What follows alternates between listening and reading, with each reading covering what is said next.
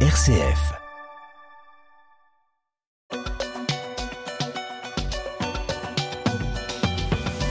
S'intéresse à une conférence de l'ONU sur l'eau qui s'est réunie à New York hein, depuis mercredi, Étienne. Et oui, Melchior, avec un objectif, engager un programme d'action pour l'eau audacieux, comme la COP21 pour le climat, par exemple. Pendant trois jours, cette conférence a réuni 6500 participants du monde entier. Le secrétaire général de l'ONU, Antonio Gutiérrez, a fustigé des modes de consommation qui sont en train d'épuiser goutte après goutte cette source de vie de l'humanité. Un quart de la population mondiale n'a pas accès à l'eau potable. Mercredi, le pape s'est engagé lui aussi sur le sujet. Je cite, l'eau ne doit pas, ne doit ni être gaspillée ni utilisé à mauvais escient, ni être raison de guerre, mais doit être préservé pour nous et les générations futures. Nathalie Lénart, est-ce que c'est un sujet diplomatique, l'eau? Il y, a, il y a ce besoin vital d'en boire chaque jour pour vivre, mais est-ce que c'est là un sujet diplomatique qui peut justement euh, nous apporter la paix ou la guerre? Avant de, répondre à cette question, je voudrais dire combien je trouve euh, très intéressant euh, le fait que ça, c'est un sujet euh, capital qui engage par définition la vie de la planète et, de ses habitants. Et je trouve frappant combien en France, en France en tout cas aujourd'hui, on se mobilise, on ne parle que du sujet actuel de la retraite qui est pour nous à courte vue. Alors qu'à longue vue, cette question de l'eau est vitale c'est un sujet qu'on n'aborde jamais, puisque vous le savez, il n'y avait pas eu de conférence sur l'eau au niveau mondial depuis 1977. C'est un sujet complexe, c'est un sujet, comme vous venez de le dire, largement politique. On sait qu'il y a beaucoup d'États où il y, a, des conflits autour de l'eau. Je pense à Israël, mais il y en a beaucoup d'autres. Donc oui, il y a certainement un volet diplomatique euh, euh, euh, dans cette actualité autour du manque d'eau, qui est, on le sait, ravivé terriblement par un, le réchauffement climatique, et deux, la surconsommation. Donc, moi, je me réjouis que ce soit un sujet qui soit mis sur la table et qui, euh, mais je le redis, j'aimerais, j'aimerais un jour que les Français et les Françaises se mobilisent autant sur des sujets écologiques et environnementaux qui sont devant nous, enfin qui sont là et qui seront de plus en plus devant nous, qu'ils ne se manifestent pour d'autres sujets à plus court terme intéressant de, de, de, revoir euh, justement comment les deux actualités se, se chevauchent sur des temporalités euh, très différentes. Je reviens sur ma question quand même sur la diplomatie. Euh, L'eau, c'est un juge de paix. En fait, c'est euh, c'est quand on a l'eau, quand on peut boire, quand on peut vivre finalement, que la que la paix est possible.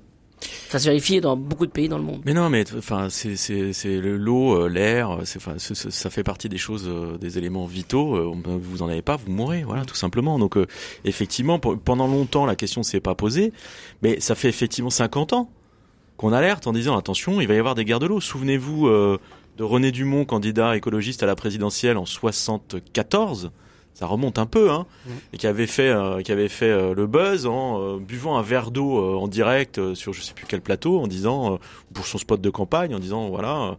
ce geste anodin, bientôt ce sera fini et on va avoir des problèmes. Tout le monde rigolait à l'époque, mais ce, monsieur était un visionnaire. Et les problèmes, on les a maintenant. C'est-à-dire que ça fait 50 ans qu'on parle des guerres de l'eau. Il y en a, mais on les, on les qualifie tel quel. Mais quand les Chinois envahissent le Tibet, etc., et s'intéressent au plateau tibétain, quand euh, vous avez toutes les, tous les affrontements euh, euh, au Moyen-Orient autour du plateau du Golan, etc., ce sont aussi des guerres de l'eau. C'est-à-dire, on, on se, l'objectif, c'est de maîtriser les sources d'approvisionnement en eau, parce que ce sont c'est une denrée qui, contrairement à ce qu'on a imaginé pendant très longtemps, euh, ce sont des ressources qui ne sont pas inépuisables. Et là, maintenant, on commence à avoir un très très grave problème d'eau. Il y a deux choses. C'est que l'eau sur cette planète, l'eau disponible, est polluée. Il ne vous aura pas échappé qu'il y a eu une communication qui a été faite l'année dernière, il me semble, il y a quelques mois, pour dire qu'il n'y avait plus aucun endroit sur le globe où l'eau de pluie était euh, potable. C'est fini. C'est-à-dire que le cycle de l'eau a été entièrement pollué. Donc on a beaucoup d'eau, dans des pays comme le nôtre, on a beaucoup d'eau, mais elle est très polluée. Et donc, on commence à avoir un gros problème de qualité d'eau.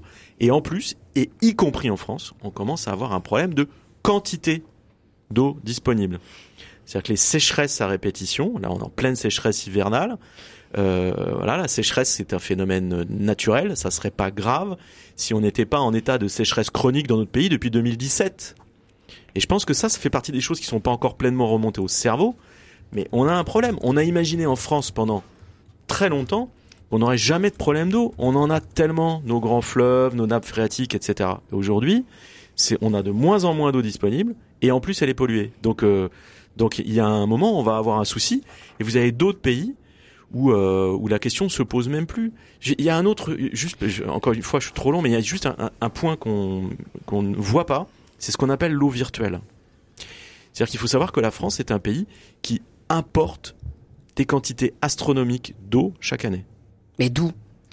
Dans tous les produits que vous consommez qui Non, sont mais importés. Non, Parce qu'on a, on a de l'eau dans nos rivières, dans nos glaciers non, mais bon, qui fondent, mais Étienne, elle tout vient d'où cette eau tous les textiles, les jeans, les chemises, les machins, etc., qui sont fabriqués au Bangladesh et tout ça, euh, tout ça est, est produit avec des quantités. Le coton, pour produire du coton, il faut des quantités énormes d'eau. Mais alors c'était justement la C'est de l'eau question. qu'on prend ailleurs et qu'on importe chez nous.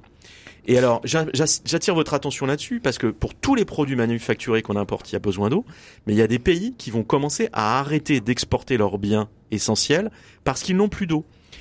L'année dernière en Inde, quand la, le- la température a dépassé les 50 50 degrés, degrés. une des premières décisions de l'État indien a été d'arrêter ses exportations de blé. Est-ce que vous comprenez bien ce que ça veut dire? En disant, moi j'ai besoin de mon blé pour nourrir ma population, je garde mon eau pour moi. C'est ça que ça veut dire? On rentre dans ce monde-là aujourd'hui, maintenant. Mais alors, Nathalie Lénart, le problème, il est bien au-delà de simplement euh, l'eau, et euh, c'est plutôt euh, ce qu'on en fait. Euh, quand on voit justement que des quantités incroyables d'eau, même d'eau potable, servent pour faire des jeans, par exemple, ça, ça peut, ça peut choquer euh, ceux qui euh, sont vivent dans des pays euh, qui, dans, dans lesquels ils n'ont pas la possibilité de boire tous les jours. Est-ce que, comme pour l'environnement, comme pour la biodiversité, on a besoin d'accords internationaux sur l'eau pour justement préserver un bien, un bien vital? Ah ça j'imagine qu'on a besoin en effet euh, d'accords internationaux, de règles sur euh, ce que vient de dire Stéphane, sur le, la, façon dont sont euh, fabriqués un certain nombre de- d'objets euh, de grande consommation et qui sont consommés dans les pays occidentaux, qu'il va falloir revoir un certain nombre de règles certainement. Je pense aussi que là encore, il y a une histoire de pédagogie. Je pense que sur l'eau, autant maintenant, il y a pas mal de sujets qui sont rentrés dans les têtes. Sur la question de l'eau, c'est pas le cas.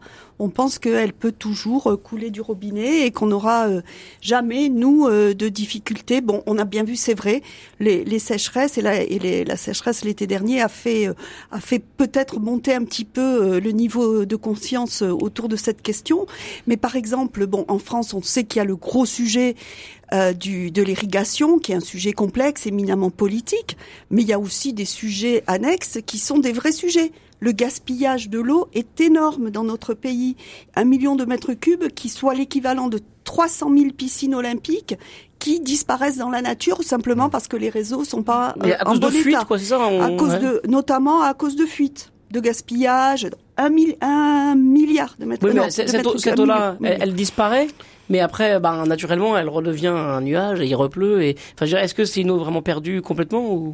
C'est une eau vraiment perdue parce que, euh, alors je ne sais pas bien expliquer euh, les histoires euh, d'évaporation et de, de, de remise De en de circulation quoi, dans les nappes et tout, mais c'est- de l'eau perdue dans ce que dans ce que j'ai lu.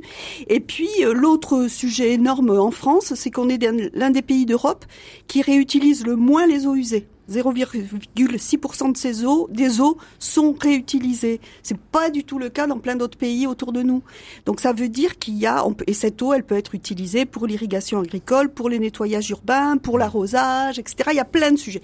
Il y a plein de sujets autour de l'eau qu'on ne connaît pas. Retournons au standard où nous attend André au 04 72 38 20 23.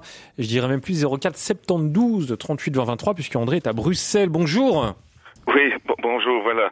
Euh, je voulais dire à propos de, de, de l'eau, bon, qu'il faudrait peut-être voir les choses d'une manière plus globale. Enfin, disons, on pourrait dire voir l'eau comme c'est comme un, un commun. Je répète bien commun, c'est pas la même chose. Commun, et c'est vraiment quelque chose qui que les gens gèrent au niveau le plus local possible, comme les potagers urbains et justement les réseaux d'irrigation. Là, ça fait lien.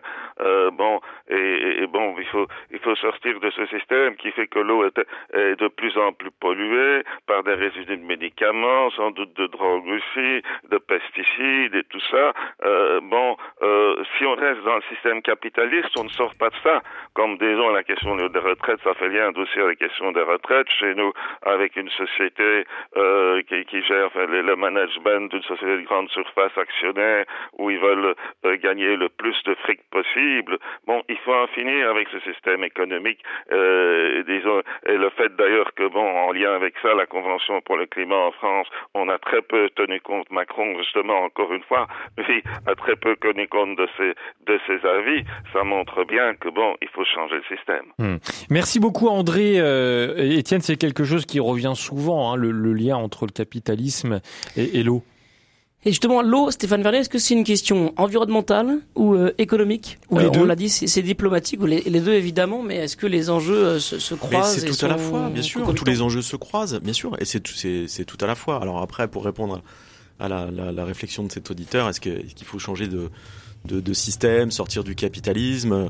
Euh, Moi, je pense qu'il faut. Il y a peut-être, il y a, il y a effectivement sur un certain nombre de points, il va peut-être falloir encadrer les choses euh, et considérer l'eau. Euh, euh, non pas comme une euh, comme une ressource économique comme les autres, mais comme euh, comme un pas un bien de consommation, mais un, un, un bien commun. Il y a une dimension patrimoniale euh, et, euh, et euh, il est indispensable que chaque être humain sur cette planète puisse avoir euh, accès euh, accès à l'eau. Et c'est c'est aussi de ça dont il, dont on dont on dont on parle aujourd'hui. Donc oui, peut-être qu'il faut réglementer, encadrer, transformer. Après. Sortir du capitalisme, moi je veux bien, le l'amender sûrement, le transformer sûrement, mais la problème, le problème c'est pour faire quoi d'autre? C'est quoi l'alternative? C'est quoi le, le le modèle? On a on a vu dans l'histoire que la collectivisation et le communisme, ça marche pas super super bien. Céline Hénard, sur cette question, justement. Ben, il est euh, 9h55, donc euh, sortir du capitalisme, on, on en parlera dans une prochaine émission. Euh, oui, j'ai, oui, je, moi je suis assez d'accord avec Stéphane. Je suis plutôt une réformiste, donc oui, il y a beaucoup de choses à revoir. Changer le système, bah oui, mais moi je sais pas par quoi. En tout cas, ce qui était étonnant, c'est que euh, chez nous, en, en France, on a besoin de boire un verre d'eau, on allume le robinet, on ouvre le, l'eau- on ouvre l'eau. Euh, et j'ai été dans des pays euh, euh, justement désertiques. Euh, l'eau euh, se, se boit dans des petits pots de yaourt avec une languette, avec une grosse publicité dessus. Euh, c'est c'est pas un, un bien commun, c'est un, un bien de consommation, c'est un bien privé. On achète euh, nos petits pots de yaourt pour boire cont- enfin la quantité d'eau essentielle chaque chaque jour.